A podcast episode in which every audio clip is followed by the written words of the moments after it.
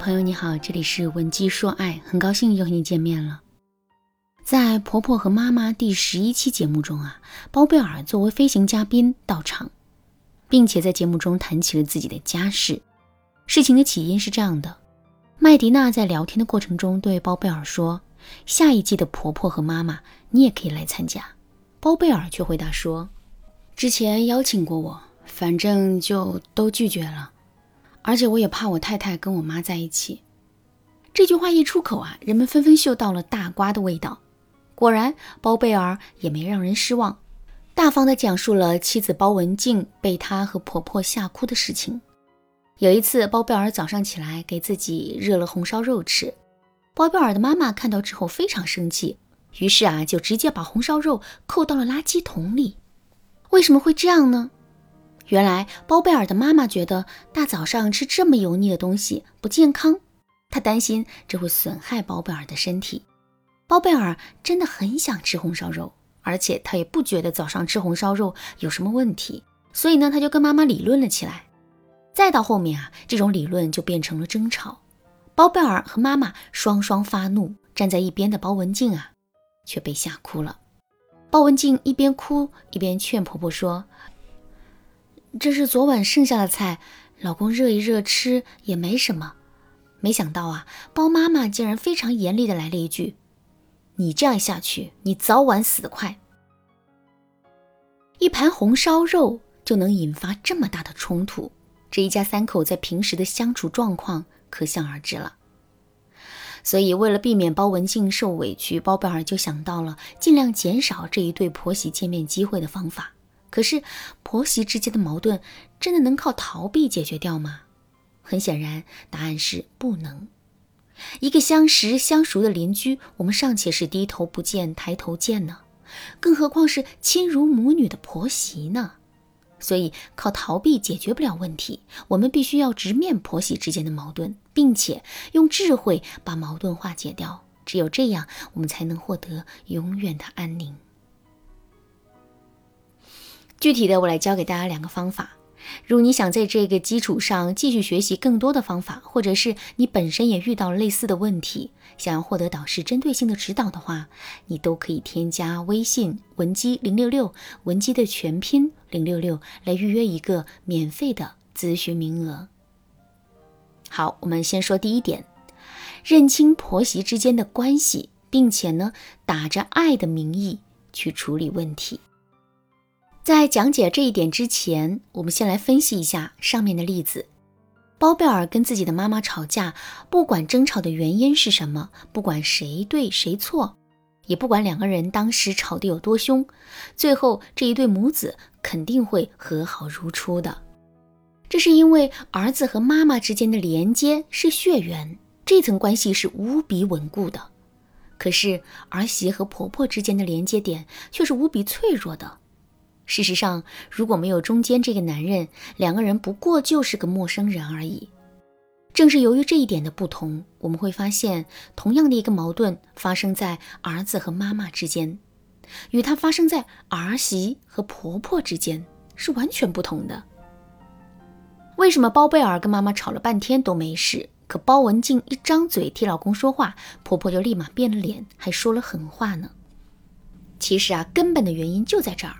所以，当我们跟婆婆去沟通的时候，尤其是在一些具体冲突的问题上跟婆婆去沟通的时候，一定要充分认清两个人之间的关系，并且我们的表达也要尽量的周全和委婉一些。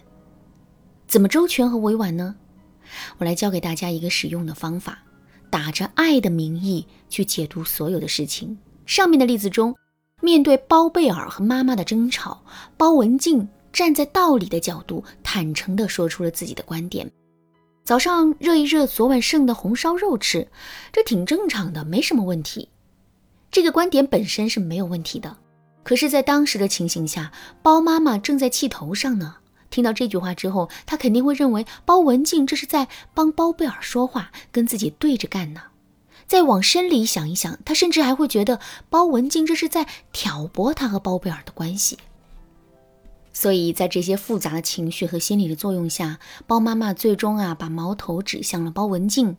其实，在面对这个问题的时候，正确的做法是这样的：首先，包文静要站队，表明自己的态度。站队到谁那一边呢？肯定是包妈妈。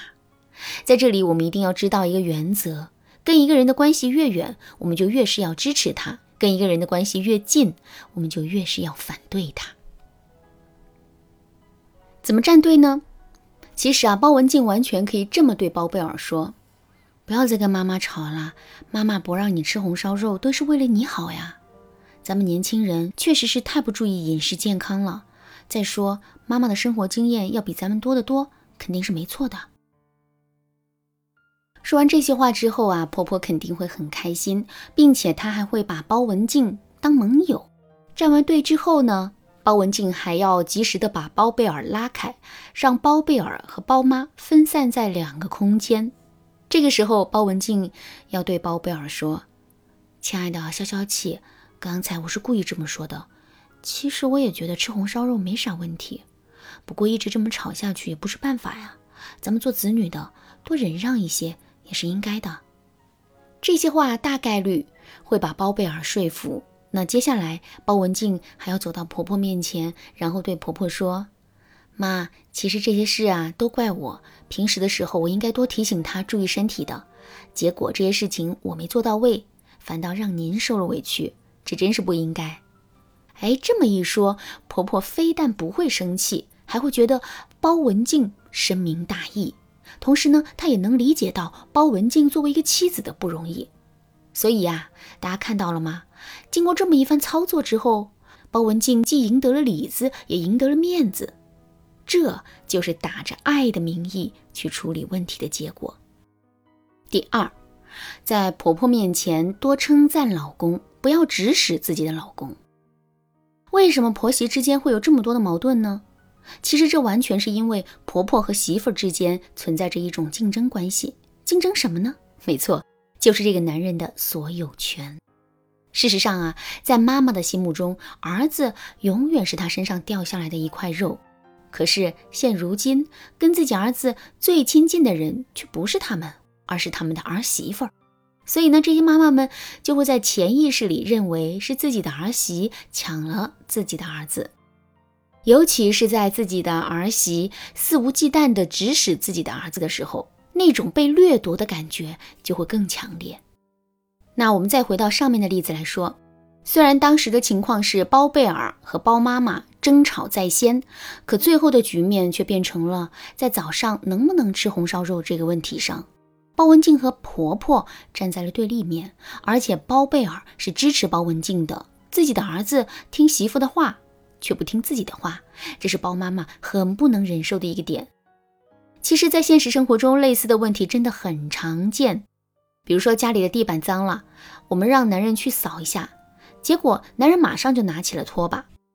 看到这一幕之后啊，婆婆其实很容易会想到自己说的话，男人从来都不听的事实，然后心里就会产生不舒服的感觉。所以为了避免这种情况的出现啊，我们一定不要当着婆婆的面去指使男人，相反，我们要经常夸一夸男人，表达对男人的崇拜之情。